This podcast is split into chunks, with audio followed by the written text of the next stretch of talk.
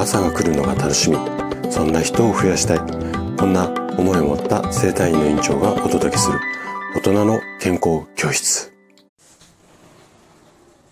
おはようございます。高田です。皆さんどんな朝をお迎えですか？今朝もね元気で心地よいそんな朝だったら嬉しいです。さて毎週日曜日はね朗読をしています。今回朗読するのがカノンさんの頑張ってる君にです。カノンさんご自身が朗読をされている配信の URL、こちらをね、概要欄に貼っておきますので、ぜひね、そちらも合わせてお聞きいただけたら嬉しいです。えー、突然なんですが、ちょっと質問をさせてください。あなたはいつも頑張ってますか？そして、頑張りすぎて疲れてませんか？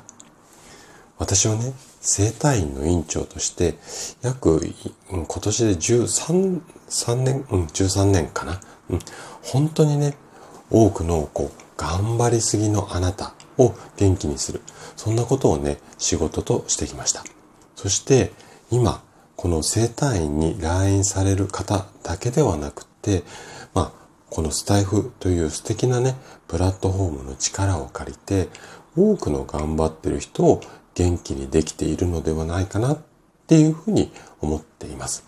で、今回ね、朗読させていただくカノンさんの作品、こちらをね、配信で初めて聞いて、あ、私がね、配信しながらいつもこう心の中で思っていることだっていうふうにすごくね、こう強く感じて、すぐにカノさんのね、配信にコメントさせていただいて、カノンさんも朗読いいですよって快く承諾いただきました。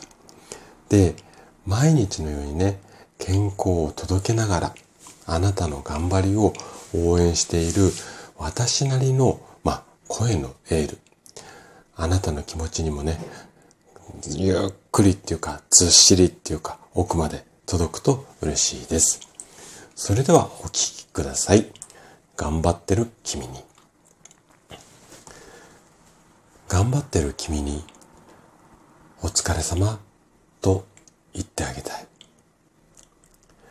頑張ってる君に頑張ってるねと言ってあげたい。私の言葉で君の疲れは取れるだろうか私の言葉で君は癒されるだろうか私の言葉にそんな力はないかもしれないけれど。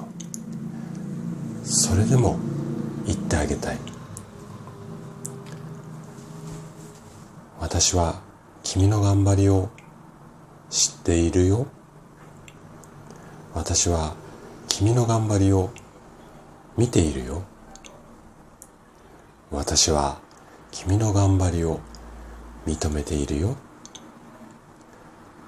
この言葉たちのエネルギーが君の心の安らぎにつながりますように。